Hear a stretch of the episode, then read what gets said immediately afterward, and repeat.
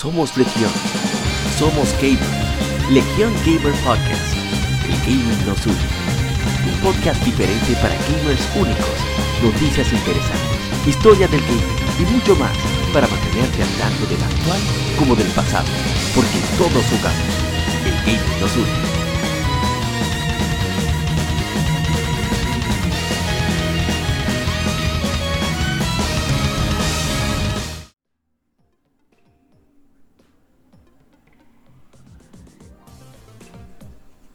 ¿Qué tal colegas gamers? Somos Legion, somos gamers, Legion Gamer Podcast, el gaming nos. Soy Apa y estamos de vuelta con otro episodio más de nuestro podcast. Muchas gracias por acompañarnos. Y bueno, eh, aquí vamos a comentar las noticias de las últimas semanas, que muchas han sido muy alentadoras, otras un poco preocupantes en general, pero así es el gaming. Toda una montaña rusa de emociones e impresiones, pero ni modo. No voy a dilatarme mucho con la introducción. Tenemos un tema muy interesante en el lado B. Bueno, un tema, un especial sobre el Game Boy. Vamos a hablar de anécdotas, un poco de historia del Game Boy. Y antes de pasar al vicio de la semana, quería enviar un saludo especial a mi hermano Intemax en su canal Intemax, así mismo en YouTube, donde él emite opiniones sobre lo que sucede en la prensa de gaming en general, así como de, todo lo que tiene el acontecer de, los videojuegos. Y da una perspectiva muy, muy interesante, sobre todo muy honesta y, bien crítica, pero crítica de una manera constructiva. Así que dense un paseíto por ahí, que seguro lo van a disfrutar tanto como lo he hecho yo. He tomado mucho aprendizaje de ahí. Y de nuevo, mil gracias por, por la mención que nos hace en su reflexión en cuanto a, al PlayStation Vita. Así que mil, mil gracias por ello. Y bueno, vamos adelante con el vicio de la semana.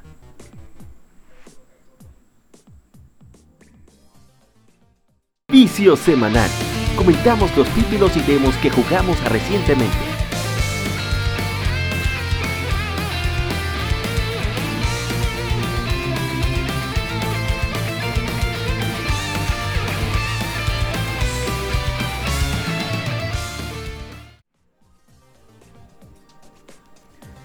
Bien, en estas semanas se ha jugado bastante, debo decir. Eh, se ha jugado muchos streams de en efemérides, que debo unos cuantos todavía.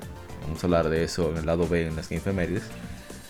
Pero sí, se ha jugado como siempre el Crash Team Racing. Hay un corito online entre amigos que hacemos y ponemos el podcast de fondo para cuando hacemos el stream. Eh, jugamos algunos, como dije, de las infemérides. Pero algo muy grato que me sucedió en estas semanas es que por fin conseguí el platino de Is 8 para PlayStation Vita. Is 8, la Crimosa Tana, para mí una de las mejores experiencias en gaming. Y sacar el platino por segunda vez, la primera vez fue en PlayStation 4. Fue muy satisfactorio aún así, aún sea un hardware inferior. Es el juego original, pero es un hardware inferior, una versión con menos contenido pero el juego es tan gratificante, tan bonito, tiene un mensaje eh, de vida, de vida literalmente. Y no puedo dejar de recomendarlo. Un gameplay exquisito, eh, profundo en el sentido de que no te limita en cuanto a tus posibilidades de juego. Aunque sí, a veces hay enemigos que se salen con la suya. Pero también tiene la ventaja de poder utilizar objetos y demás. Siempre se le puede buscar la vuelta. Eh, tiene también la salvedad de que con un solo run, un, solo, una sola jugada, pasarlo una sola vez, puedes sacarle el platino. No es tan necesaria las guías, aunque sí, al final hay ciertos objetos que están un poquito escondidos, pero con buen criterio y buen, buen manejo y mucha curiosidad. Se puede sacar casi todo sin, sin, necesidad de usar guías. Y no dejar nada para después. Por lo menos en ese juego. en la vida real será otra cosa. Y bueno, ¿qué más? Jugamos también mucho Sleeping Dogs. tenía un vicio grandísimo con Sleeping Dogs, pero ha ido bajando. Y es que el Sleeping Dogs es el punto medio entre Grand Theft Auto y Yaxa. Lo cual no es malo, ¿eh? El juego tiene una historia muy interesante, pero a veces eh, quiere pasarse como de seria y dramática sin tener eh, las locuras de Grand Theft Auto, ese, ese, humor negro que tiene Grand Theft Auto todo el tiempo.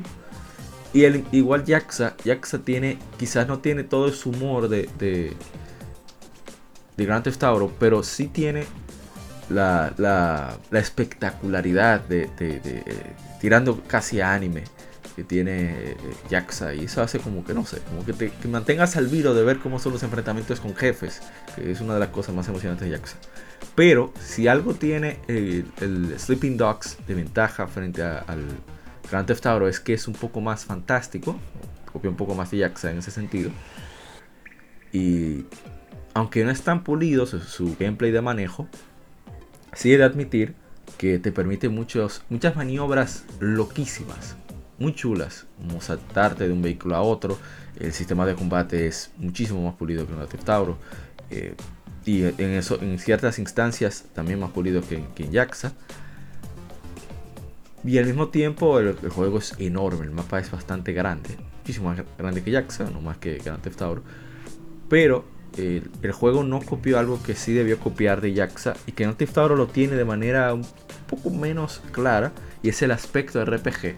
¿En qué sentido? O sea, en, Sleeping Dogs tú puedes configurar a tu personaje a tu antojo, personalizarlo con ropas, tienen habilidades especiales algunas y demás, consigues técnicas, pero Grand Theft Auto y también Jaxa tienen la ventaja de que tú vas adquiriendo habilidades con el uso de las habilidades.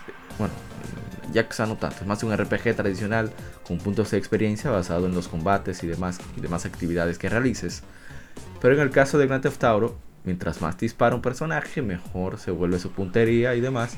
Mientras más conduce un personaje, mejor se vuelve esa habilidad al manejo, el volante. Y así sucesivamente.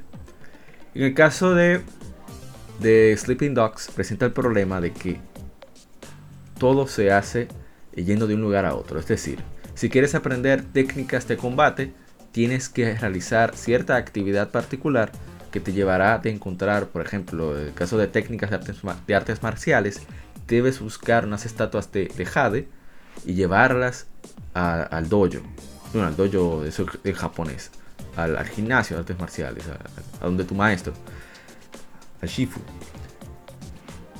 Y eso puede ser un poco molesto, porque resulta que te encuentras esa estatua al oeste de la ciudad, a menos que tomes un taxi, eh, tienes que volver otra vez al, al punto donde está el gimnasio de artes marciales.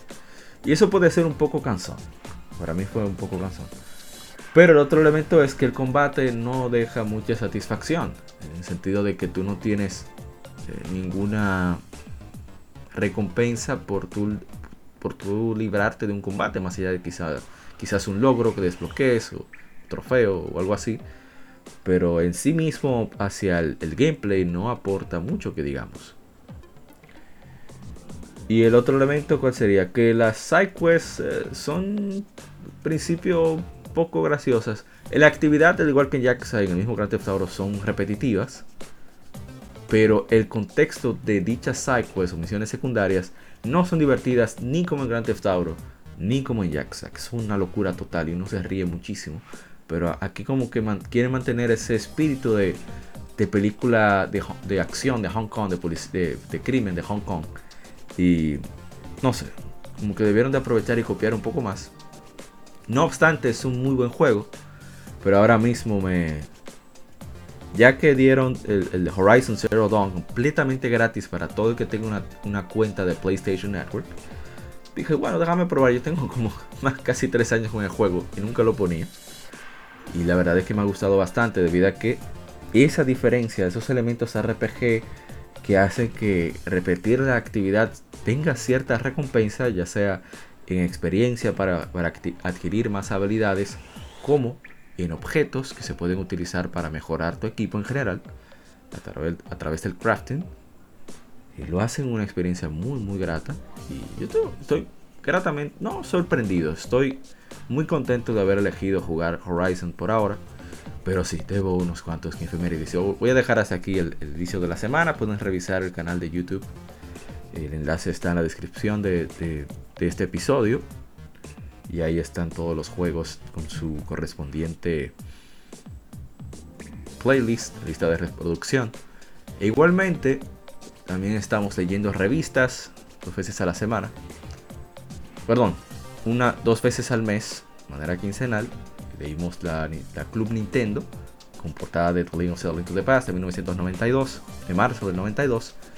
Y para esta semana, después que esté al aire este, este episodio, leeremos la Club Nintendo año 12 número 3, correspondiente a marzo del 2003. Fue cuando se lanzó, que tenía de portada Golden Sun The Lost Age, que es uno de los juegos de Game Femerides que tenemos para, para este episodio número 110. Así que, ah, la otra cosa que quiero anunciar es que posiblemente cambie un poco el formato del podcast, ya no sea quincenal, puede que sea mensual, debido a que estamos planeando iniciar otro proyecto pero para alcanzar otro tipo de público. No vamos a descuidar los contenidos de este, de este proyecto de Legion Gamer por ahora. va a seguir todo igual. Pero vamos a ver cómo nos va. Queremos eh, aventurarnos con, otras cosas y, veremos qué tal resulta. Y bueno, vamos a dejar hasta aquí esta, este vicio de la semana, que fue un poco más largo de lo usual, pero bueno, eh, creo que ha sido igualmente provechoso. Vamos a pasar entonces al Game Informe Gracias por continuar con nosotros en Legion Gamer Podcast. El gaming nos une.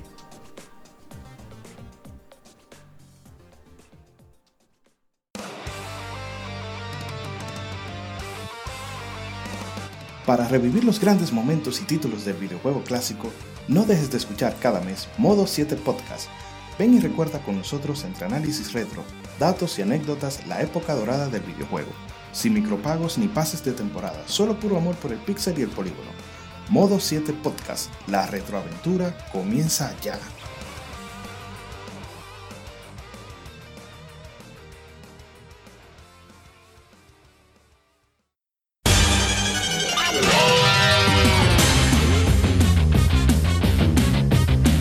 Puedes escuchar Legion Gamer Podcast en iBooks, Spotify, TuneIn, iTunes, Google Podcast y demás plataformas de podcast de su preferencia, buscando Legion Gamer Podcast. Recuerda seguirnos en las redes sociales como arroba Legion Gamer RD. Visita nuestra página de Facebook para que seas parte de nuestros streams de las Game donde recordamos y jugamos algunos juegos de su aniversario.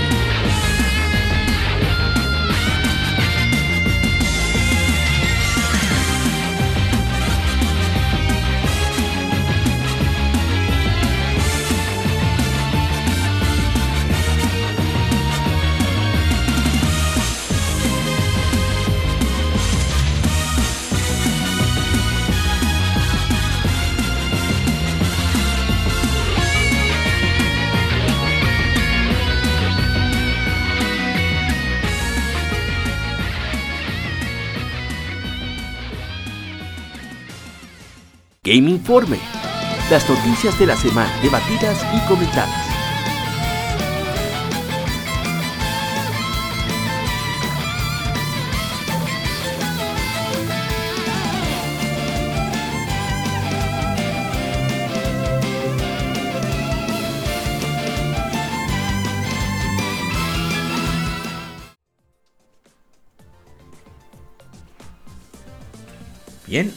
Gracias por seguir con nosotros. Y ahora tenemos la primera información el informe. Y se trata, bueno, a aclarar antes que nada que la, fuente de información principal que nosotros utilizamos es la, web de Sal Romano, kimatsu.com. Es nuestra web favorita debido a que son informaciones concretas y muy veraces. Generalmente es la fuente de información para grandes sites como IGN, VentureBeat y demás. Igualmente recomendamos Siliconera. Y, son muy responsables. Eh, el señor Romano es una persona muy responsable con, con las informaciones que publica. Eh, los rumores que se publican aquí tienen muy, muy alto valor de probabilidad de que sea realidad. Así que, bueno, comenzamos. Epic Games ha conseguido un, un, financiamiento de un billón de dólares que le permitirá a la compañía apoyar futuras oportunidades de negocios incluyendo una inversión estratégica adicional de 200 millones de dólares de parte de, la, de Sony Group Corporation, anunció la compañía. Esta inversión se basa en la, en la cercana relación que hay entre ambas empresas y fortalece su misión compartida de avanzar el estado del arte de la tecnología, entretenimiento y los servicios conectados socialmente online, dijo Epic. Eh, Sony Group Corporation previamente invirtió 250 millones de dólares en Epic Games en julio del 2020 para adquirir unas acciones minoritarias de la compañía. Así que eh, otros socios de inversión incluye Palusa, Bailey Gifford, Fidelity Management and Research Company, GIC y así como asociados de T. Rowe Price, Ontario Teachers Pension Plan Board, eh, algunos fondos manejados por BlackRock, ParkWest, KKR, Allianz Bernstein, Altimeter, Franklin Templeton y Luxor Capital. Así que ha ido bastante bien a, Epic, Fortnite y demás. Y el Unreal, que también se está utilizando muchísimo para asuntos como en Hollywood. Por ejemplo, si vieron The Mandalorian, muchos de los efectos y muchos de las De, la ambientación y, muchos de, los gráficos generados por computadoras se hicieron a través del, motor de Unreal de Epic. Así que, es cierto, el, máximo eh, ejecutivo de, de, Sony, Kenichiro Yoshida, dijo: Epic continúa entregando experiencias revolucionarias que van con tecnología de punta que apoyan a los creadores en gaming y a través de la industria del entretenimiento digital. Estamos emocionados de fortalecer nuestra colaboración para traer nuevas experiencias de entretenimiento a la gente en todo el mundo. Creo fuertemente que esto se alinea con nuestro propósito de llenar el mundo de emociones a través del poder de la creatividad y tecnología. Epic ahora está valorada en 28.7 billones de dólares. ¿Qué les parece? Eh? Ni sé qué decir al respecto. Pero Unreal realmente ha facilitado la vida de muchos desarrolladores Así que bueno, bien por Epic con tal de que siga mejorando su tecnología y sus servicios. Ojalá y eso también se transmita a la Epic Games Store. Pero bueno, pienso yo, para estar, hablando de eso. Otra información, seguimos con, Sony, es que PlayStation será anfitriona de PlayStation China Press Conference. Bueno, estoy formulando mal. Sony Interactive Entertainment Shanghai albergará PlayStation China Press Conference 2021 el 29 de abril, anunció la compañía, que podrá verse en Weibo, Bilibili, Toyu.com, Huya.com, Docking, en, en TikTok y en. Eh, no se anunciaron más, detalles. También compartió la noticia la cuenta de Twitter oficial de PlayStation China Hero Project. Y también eh, sugieren los juegos del programa. Y bueno, parece bastante bien que haya más juegos del gigante asiático. Así que ya veremos qué tal nos va. Para concluir las noticias directamente relacionadas a, Sony como compañía PlayStation, Sony Interactive Entertainment ha retrocedido en su decisión de cerrar las tiendas uh, PlayStation Store para PlayStation 3 y PlayStation Vita este verano en una, publicación en el blog de PlayStation, el presidente y CEO de, de, Sony Interactive Entertainment, Jim Ryan, dijo, recientemente notificamos a los jugadores de que la PlayStation Store para PlayStation 3 y PlayStation Vita sería, eh, se planeaba que cerrara en este verano. Después de reflexionarlo, está claro que tomamos la decisión equivocada aquí. Así que hoy estoy feliz de decir que mantendremos las tiendas operacionales para PlayStation 3 y PlayStation Vita. La funcionalidad de comercio de PSP se retirará el 2 de julio 2021 como se planeaba. Aunque tomamos esta decisión inicialmente para terminar el soporte de, compras para PlayStation 3 y PlayStation Vita, eh, fue debido a, numerosos factores, incluyendo los retos de mantener el soporte comercial para aparatos antiguos y la habilidad para nosotros enfocar, enfocarnos más, enfocar más nuestros recursos en aparatos nuevos donde la mayoría de nuestros gamers están jugando. Vemos ahora que muchos de ustedes son muy apasionados de poder continuar eh, comprando juegos clásicos en PlayStation 3 y PlayStation Vita por el momento. Dice por el futuro previsto, sería más o menos la traducción. Sigo citando. Así que estoy contento de que podamos, de que hayamos podido encontrar una solución para continuar, para que continúen operando. Y eso es muestra de, de, lo que sucede cuando se manifiesta la comunidad, no solo de boca, sino también de bolsillo. Muchos colegas gamers compraron varios títulos que deseaban, que habían dejado de lado para un muy largo plazo. Títulos exclusivos de PlayStation Vita en Occidente, que solo están ahí, de PSP, de PlayStation 1, que muchos títulos, eh, la única forma legal y más económica de adquirirlos es a través de la PlayStation Store. Por ejemplo, el caso de los primeros Suicoden, eh, Suicoden 2, comprarlo físico es una millonada prácticamente. Bueno, no es una millonada, estoy exagerando. Pero son unos cientos de dólares cómodos que hay que pagar por Suicoden 2 original de PlayStation 1. Y aquí te cuesta, sin estar en oferta, alrededor de, de 6 dólares, 10 dólares. Así que qué bueno que, que reflexionaron los ejecutivos de PlayStation. Y, ojalá y continúe abierta por muchísimos años. Que, que también ellos en PlayStation recuerden poner ofertas de estas tiendas para incentivar a que la gente lo siga consumiendo. Yo soy uno que si veo juegos de PlayStation 1 y PSP a buen precio, le doy su chance. Muchos que se me han quedado, sea por estar corto de dinero, son muchos juegos. Y bueno, qué bueno que, que razonaron y tomaron en cuenta la comunidad de gamers. Otra información que tenemos muy interesante es que la versión para Nintendo Switch The Legend of Heroes Trails of Cold Steel se lanzará el 8 de julio en Japón y Asia, seguida de la misma versión para Nintendo Switch de Legend of Heroes Trails of Cold Steel 2 el 5 de agosto, anunció la editora Cloud, Clouded Leopard Entertainment y el desarrollador Nihon Falcon. Cada juego soportará audio en japonés con textos en japonés, coreano y chino tradicional.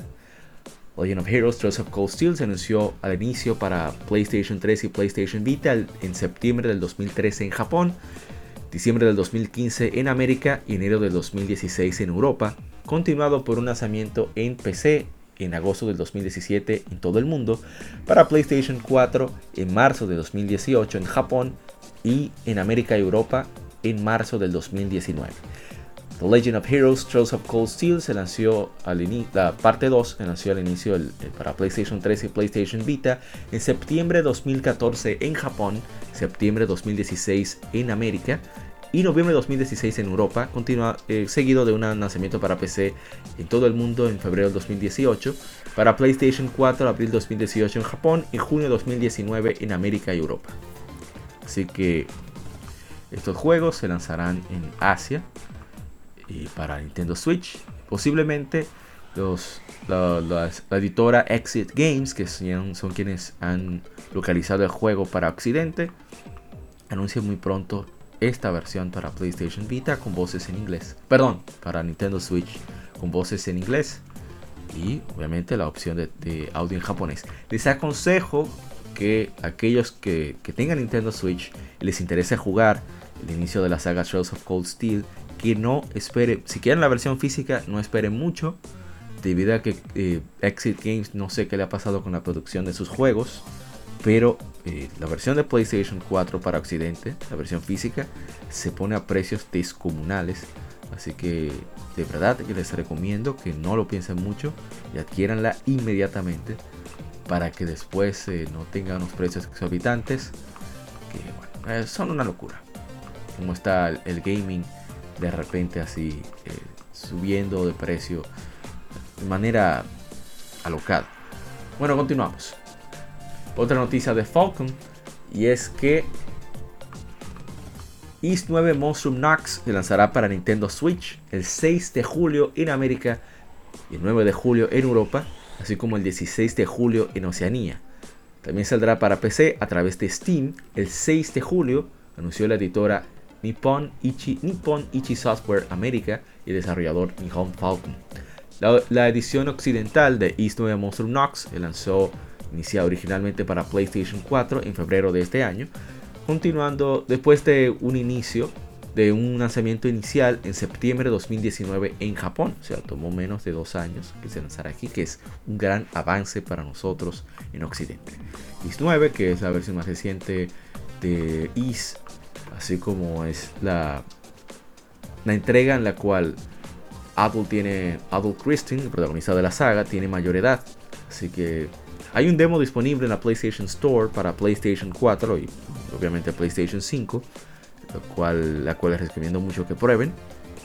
Suele tener este aparato, pero si les interesa la versión de Nintendo Switch, le, digo lo mismo que, les dije con, con Trails of Cold Steel. Estos juegos no tienen una larga tirada. Si les interesa, no lo piensen mucho, adquiéranlo inmediatamente, porque después toman eh, un precio exorbitante. Y bueno, continuamos con más noticias aquí en el Game Informe.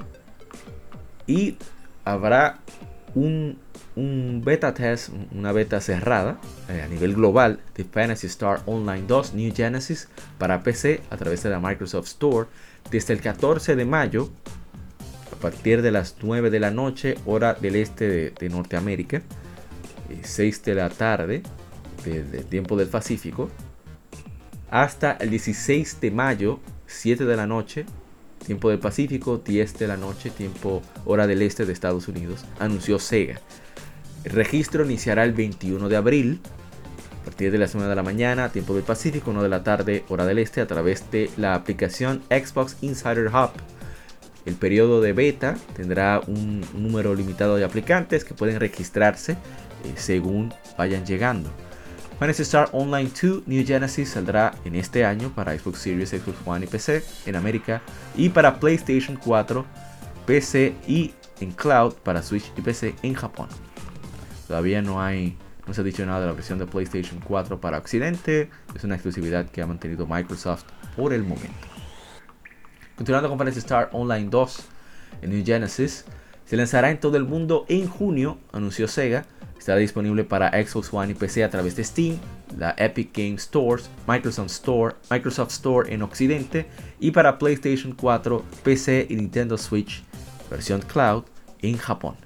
Habrá un starter pack para PlayStation 4, PC y Switch en Japón por alrededor de 50 dólares a partir del 19 de agosto. Incluye un mini soundtrack, un CD y también con nueve objetos especiales en el juego.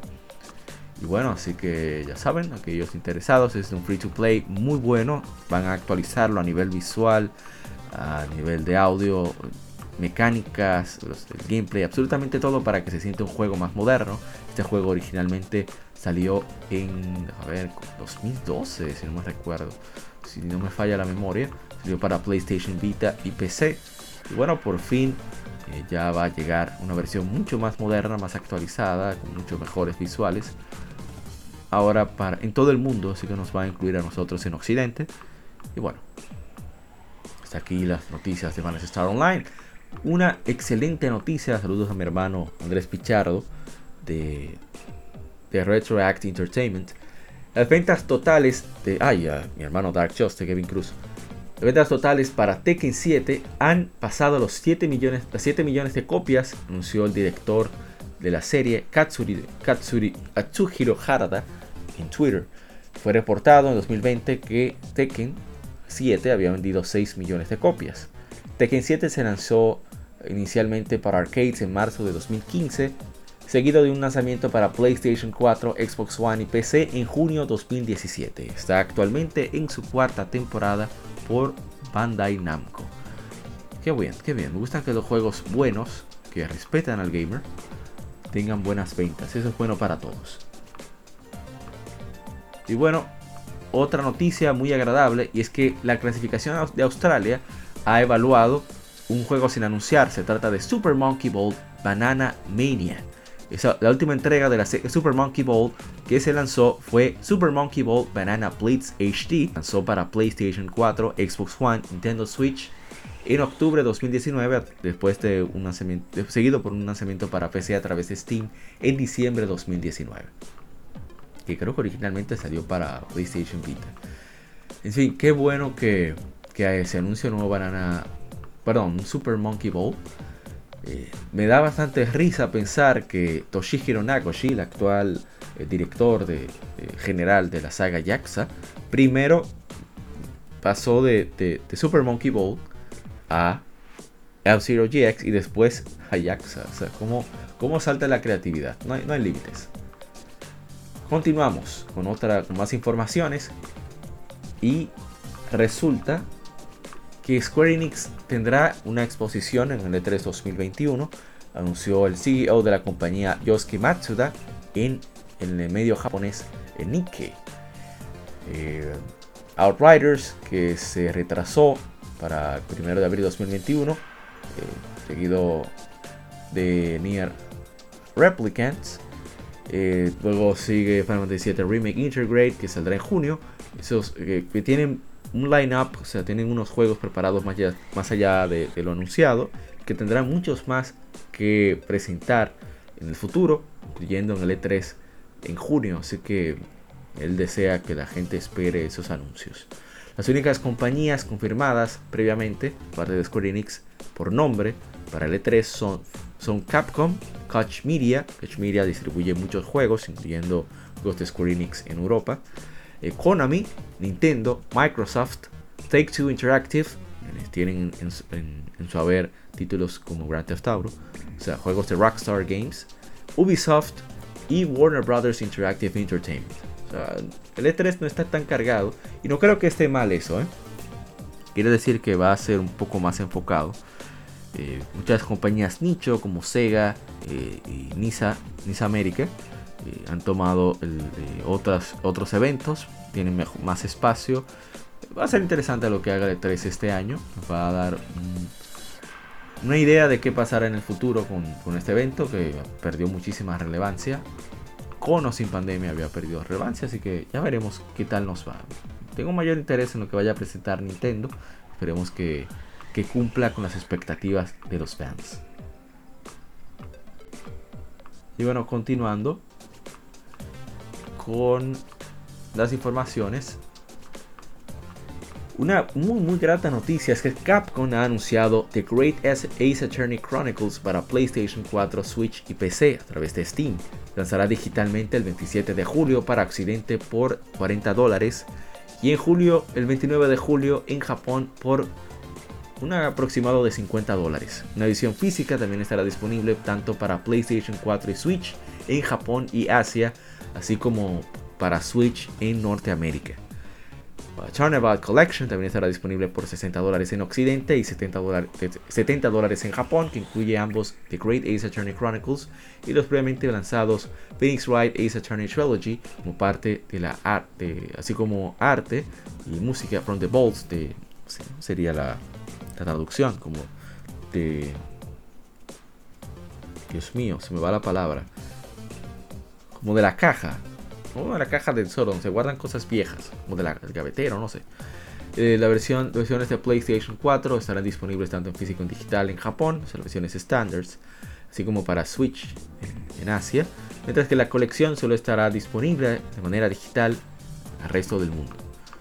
Así que es excelente. En esto aquí tenemos el, el, ancestro de, de, Phoenix Wright, de, de Ryuichi Naruhodo en Japón, eh, cuyo nombre eh, será, bueno, esto sucede en el siglo XIX durante la era Meiji de Japón, así como la era victoriana de, Inglaterra. Eh, aquí tendremos al ancestro de Phoenix Wright, eh, Ryunosuke Naruhodo. Y por supuesto se contará con Sherlock Holmes, Sherlock Holmes, o sea, un equivalente a Sherlock Holmes. va a ser muy interesante cómo se, se va a mezclar esto, mucho, lleno de humor y demás creador de la serie Shu Takumi dejó un mensaje muy, muy, bonito para los fans. Así que vamos a apoyar, buscar la forma de apoyar esta saga, que no es fácil de, traer, de adaptar y tampoco de crear. Ojalá le vaya excelente. Siguiendo con más informaciones, Tales of Arise se lanzará también, aparte de, de previamente anunciados PlayStation 4, Xbox One y PC, agregan además PlayStation 5 y Xbox Series. Eh, y saldrá el 10 de septiembre en todo el mundo, anunció Bandai Namco. Las versiones de PlayStation 5 y Xbox Series fueron anunciadas recientemente. En Japón las versiones de consola estarán disponibles un día antes, el 9 de septiembre. El juego estará disponible para preordenarse tanto de manera física como digital en todas las plataformas. Hay extra de, de pre-order Habrá trajes extra, así como accesorios de trajes y nuevos ingredientes de, cocina, así como, como recetas.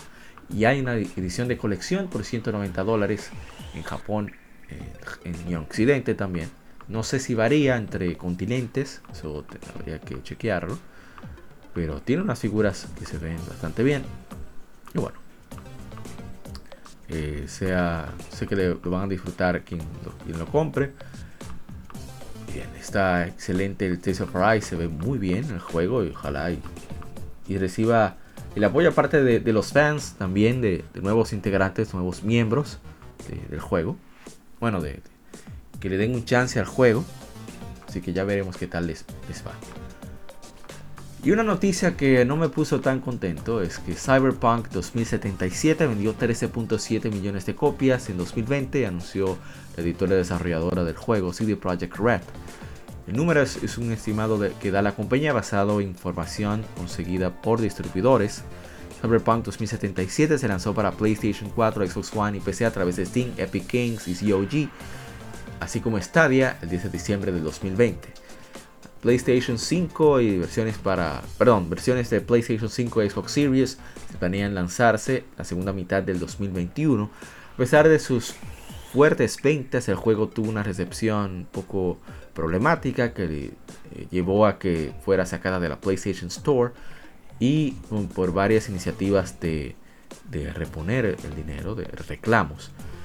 No ha sido puesta de vuelta en la PlayStation Store y CD Projekt Red eh, anunció varias actualizaciones eh, que, tendrá el juego a través del año, este 2021.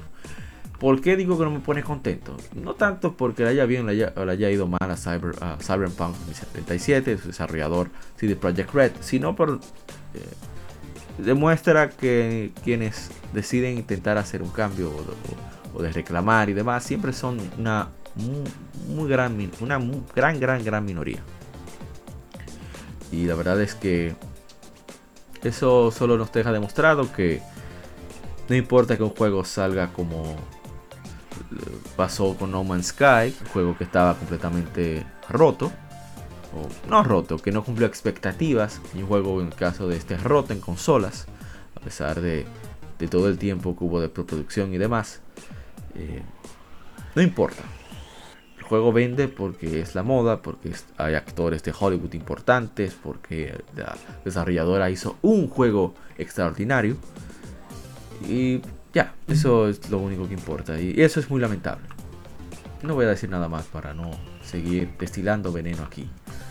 La editora Sega, el desarrollador Ryuga Gotoku Studio, han anunciado una página de conteo del Judgment Day, del día de juicio, para el 7 de mayo a las 7 de la mañana, tiempo del Pacífico, 10 de la mañana, el tiempo del este en Estados Unidos. Esta página está disponible en inglés, francés, italiano, alemán, español, chino tradicional y simplificado, coreano y japonés.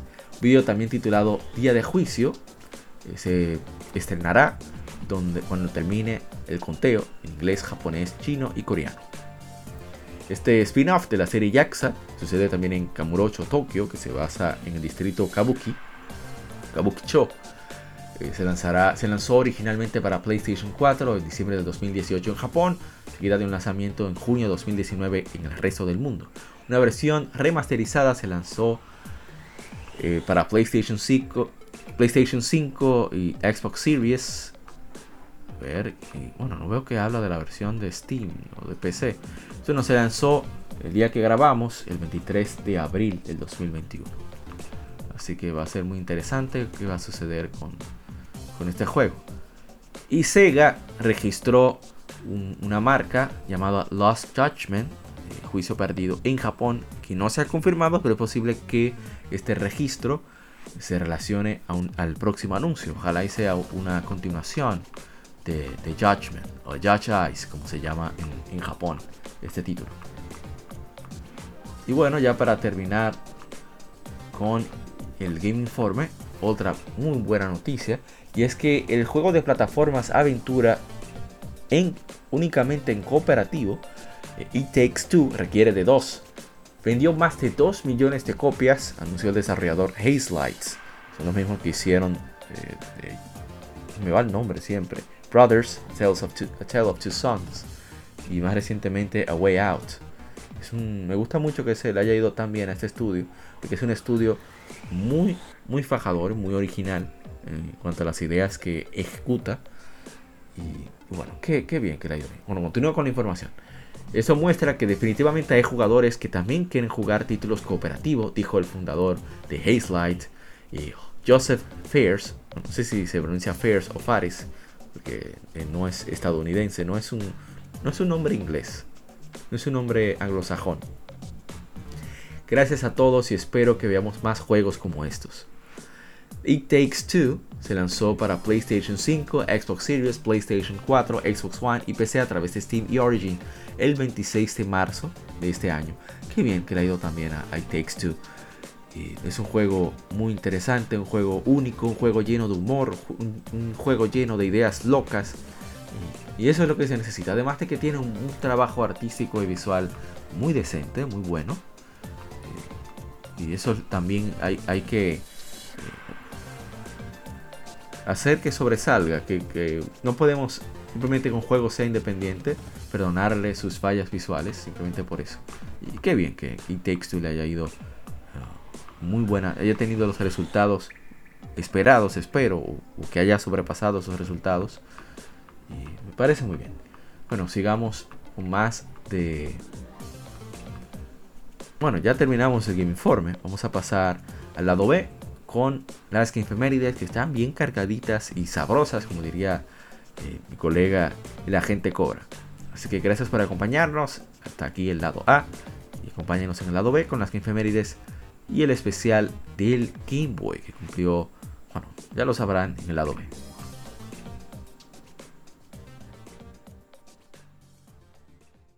Acabas de escuchar el lado A. Continúa este episodio en el lado B